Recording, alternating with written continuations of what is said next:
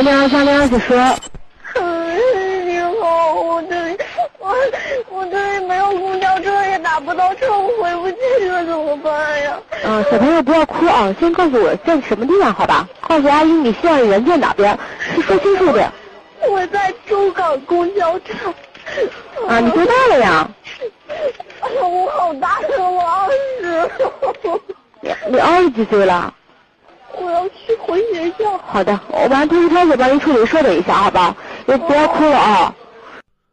原来啊，十月九号，网友张胖吃不胖坐反了末班车公交车，在郊区呢又打不到车回学校，他呢边哭边报警。接线员一度以为他是小朋友，问小朋友你多大了？这小张回答：“我好大了，二十岁了。”于是啊。警察叔叔及时赶到，用警车把他安全接回了学校。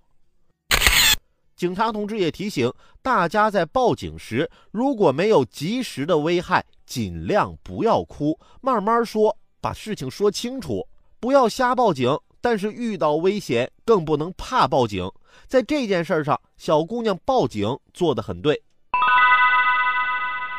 这黑灯瞎火又打不着车，一个小姑娘多危险呢！我在高中的时候啊，暗恋隔壁班的一个小美女，我就天天担心她晚上回家会有危险。每天下了晚自习，我都会悄悄跟着她，确保她安全到家。希望以后啊，她会知道我的良苦用心而感动。终于，皇天不负苦心人，一个半月不到，她报警把我抓了。